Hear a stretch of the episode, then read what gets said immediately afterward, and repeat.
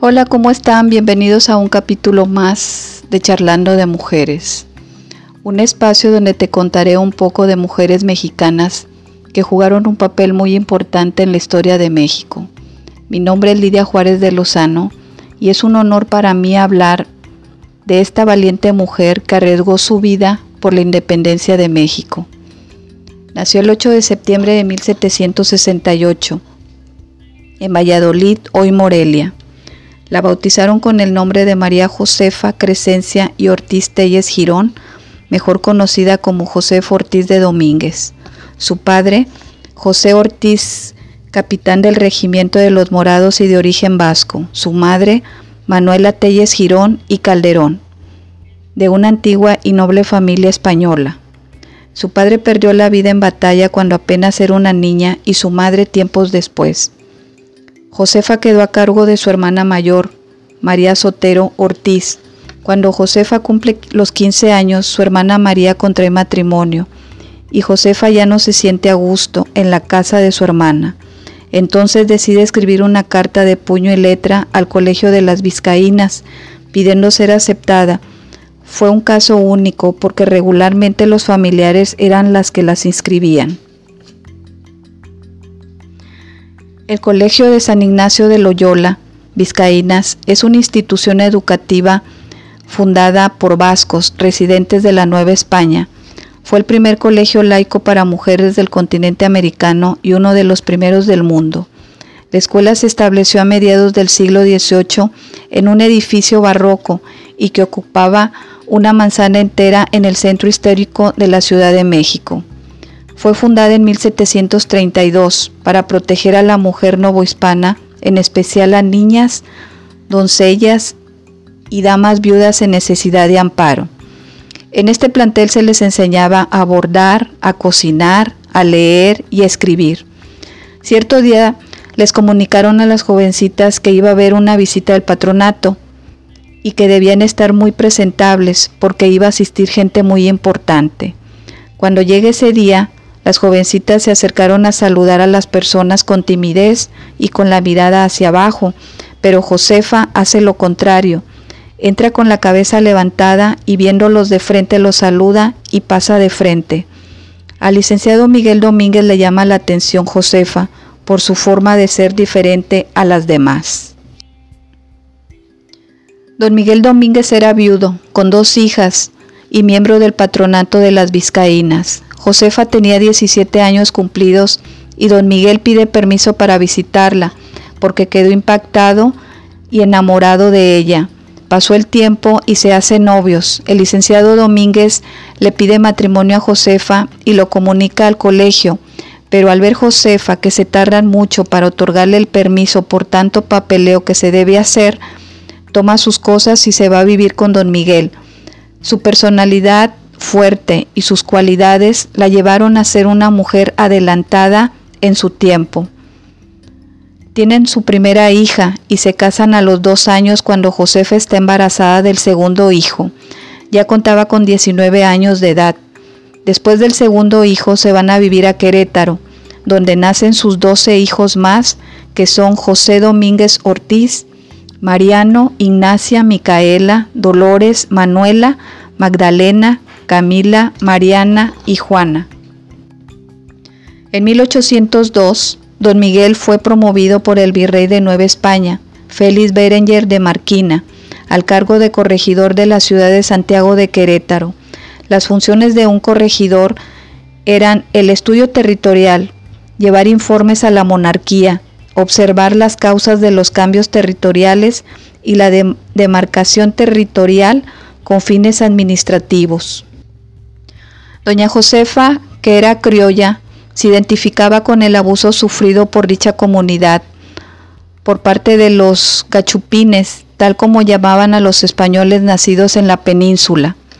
Los criollos eran considerados como ciudadanos de segunda clase por el regimiento colonial en virtud de haber nacido en la Nueva España y no en la metrópoli. Por ello eran relegados a puestos de segundo nivel en la administración pública del virreinato. Este hecho creó un gran descontento y los criollos comenzaron a organizarse en grupos literarios donde se difundían las ideas de las ilustraciones prohibidas por la Iglesia Católica. Doña Josefa se integró en una de estas sociedades y convenció a su esposo de integrarse también. Los rebeldes estaban listos para levantarse en armas el primero de octubre de 1810. Para esto los hermanos González tenían una tienda, Epimenio y Emeterio, que eran cuñados de Allende, fueron invitados a participar por el cura Hidalgo y Allende, cooperaron con la causa insurgente fabricando y almacenando cartuchos en su domicilio, que era una tienda de abarrotes, y pasarían desapercibidos. El 13 de septiembre fueron descubiertos por un infiltrado que informó a las autoridades del virreinato. Cuando se descubre la conspiración, el primero en enterarse es el corregidor, que también era parte del complot, el cual le ordenan que haga un cateo en las casas de Querétaro para que detengan a los implicados en la conspiración. En ese momento solo denuncian a dos hermanos que eran dueños de una tienda y tenían el acopio de las armas y de pólvora. El sacerdote Miguel Hidalgo y el capitán Ignacio Allende también eran parte de la conspiración, pero nadie los había denunciado aún. Don Miguel Domínguez llega a su casa y le dice a Josefa que se ha descubierto la conspiración, y que detuvieron a los hermanos González de la tienda. Entonces Josefa desesperada le dice al corregidor que tienen que avisarle al cura Hidalgo y Allende para que inicien ya el movimiento revolucionario como se planeó. Pero el corregidor discutió con doña Josefa y le dijo que no, porque levantarían sospechas de que ellos también estaban involucrados y que se mantuviera callada y no dijera nada aún.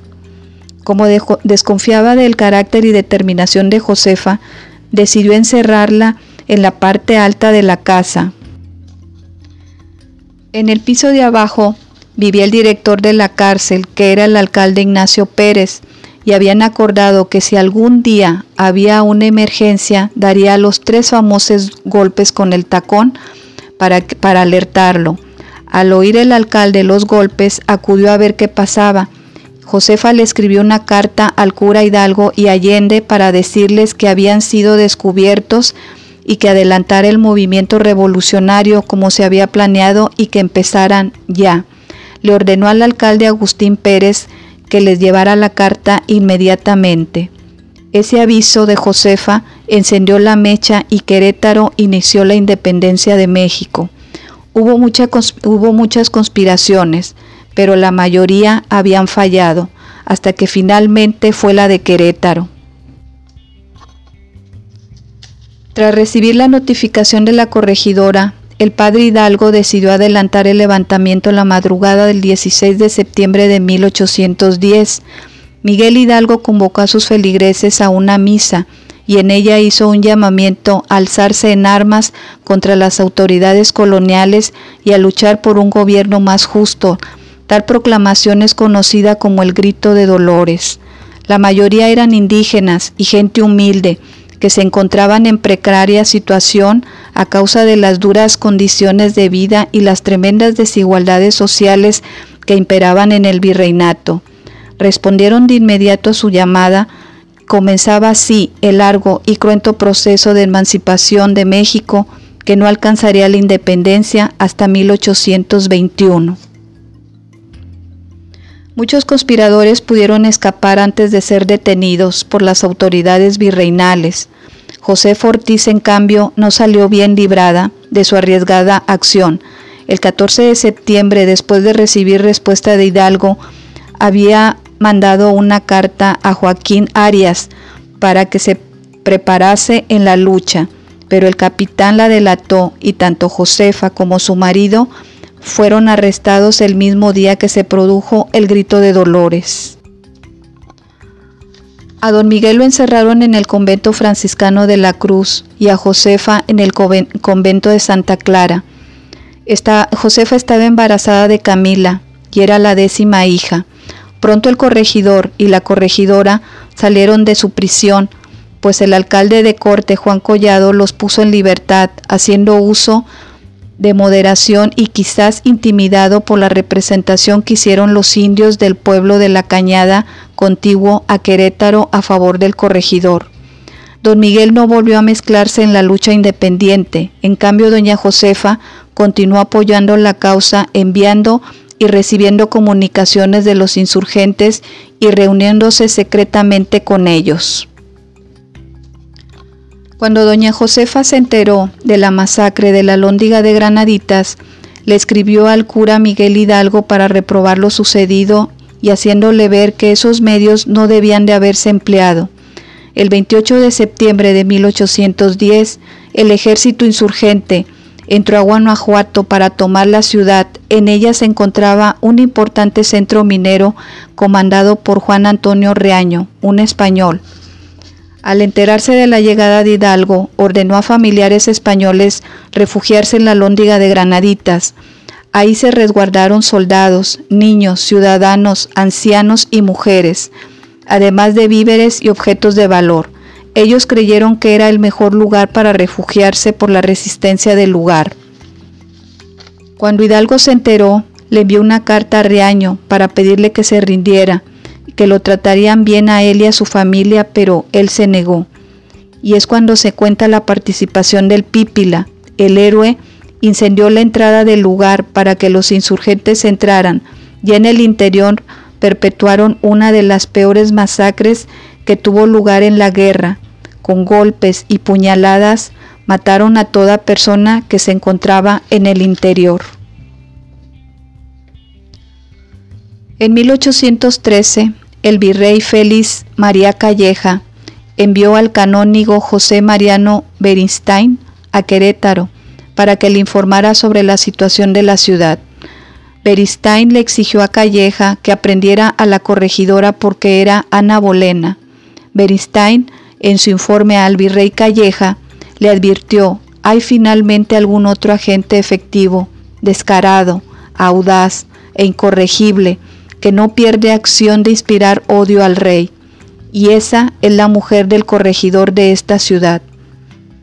El virrey Calleja envió a Querétaro al licenciado Lopetegui para que enjuiciara y destituyera al corregidor Domínguez y ordenó al coronel Cristóbal Ordóñez que aprendiera en Querétaro a la corregidora y la llevara a la capital del convento de Santa Teresa la Antigua.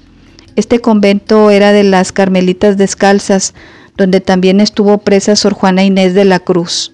Las monjas carmelitas eran tremendas en su disciplina. Fue entonces cuando doña Josefa exclamó, tantos soldados para custodiar a una pobre mujer, pero yo con mi sangre les formaré un patrimonio a mis hijos. Doña Josefa sufrió mucho en el camino a México, separada de su esposo y de sus hijos. Al llegar a la Ciudad de México, se le acusó de haber conspirado en 1810 y de escribirse con el licenciado Ignacio López Rayón. López Rayón era el secretario del cura Miguel Hidalgo y Costilla, quien encabezó el movimiento de la independencia. Triste situación de una mujer patriota. Fue recluida en el severo convento de Santa Teresa, la antigua, manteniéndola incomunicada Ahí permaneció varios años hasta que su salud se vio severamente menguada y se le concedió internarse en el más laxo convento de Santa Catalina de Siena. Este convento era de religiosas dominicas. Josefa duró cinco años encerrada, de 1813 a 1817. Don Juan Ruiz de Apodaca se compadeció de ella y la liberó en junio de 1817 y a su esposo don Miguel le reconoció su derecho a percibir sueldo por el servicio prestado como corregidor. Finalmente fue puesta en libertad, ya convertida en heroína, papel que nunca aceptó, pues veía como deber de cualquier ciudadano que amaba a su país luchar por su liberación, con la vehemencia que la caracterizaba, Josefa se rehusó a ser dama de honor de la esposa del emperador Agustín de Iturbide, así como la pensión que le ofreció el Estado por los valiosos servicios prestados a la patria. La excorregidora llevaba una amistad con el presidente Guadalupe Victoria y el diputado doctor Gómez Farías y otros notables personajes de esos años. Siempre se mostró con dignidad y con una ética incorruptible. En una ocasión Josefa molesta corrió al presidente Guadalupe Victoria de su casa por haber permitido el bochornoso saqueo del Pariam y le dijo que el saqueo era una infamia y una degradación para México, que si ella había procurado la independencia jamás aplaudiría lo que fuese contra el deber. El Parián fue un mercado en la Ciudad de México construido en 1688 durante el virreinato estaba ubicado en lo que hoy es el Zócalo. El Parián era el mercado principal donde se comerciaba con las mercancías filipinas traídas del puerto de Acapulco por la nao de China. El 4 de diciembre de 1828, de 5.000 personas unidas a una tropa rebelde se arrojaron sobre el Parián para incendiarlo y saquearlo. Las puertas fueron destrozadas, los armarios y los mostradores quedaron hechos mil pedazos, los techos fueron incendiados, el dinero y la mercancía habían sido robados. El odio a los comerciantes peninsulares explotó de sobremanera contra el mercado y la revuelta cobró un tamaño colosal entre llamas y golpes. Se escuchaban gritos de odio que decían, mueran los españoles, viva Lobato y lo que arrebató. El saqueo duró toda la tarde y noche del 4 de diciembre y una buena parte del 5 se dice que se robaron 2.500.000 pesos, una fuerte cantidad para esa época. Los últimos años de la vida de esta gran mujer mexicana transcurrieron en la calle Segunda de Indio Triste, número 2, en la Ciudad de México. Murió de pleuresía, que es una inflamación de los tejidos que recubren los pulmones y la cavidad torácica. Los síntomas son dolor en el pecho al respirar. Murió a los 61 años de edad el 2 de marzo de 1829. Sus restos fueron llevados al convento de Santa Catalina, la que fue su última cárcel, y fueron enterrados al pie del altar de la Nueva Señora de Dolores. Años más tarde fueron llevados a la ciudad de Querétaro, donde reposan junto a los de su esposo en el Panteón de los Queretanos Ilustres. ¿Qué hubiéramos sido sin doña, sin, doña Josefa? Eh, si nos ponemos a ver, ella eh, fue realmente la que inició la independencia, porque fue un eslabón, un eslabón súper importante, porque si no fuera, hubiera sido la esposa del, del corregidor, pues no se hubiera enterado de todo y no hubiera ayudado al cura Hidalgo. Pero siempre se ha dicho que, que pues el cura Hidalgo fue el de todo y en realidad fue doña Josefa. Y para variar, es una mujer. Espero y les haya gustado esta bonita historia de doña Josefa, que vaya que tenía gallas doña Josefa y le den un me gusta y, compartan mi historia y se suscriban a mi canal de YouTube. Muchas gracias por, por escuchar esta historia, que tengan un buen día y no es un adiós, sino un hasta luego. Bye.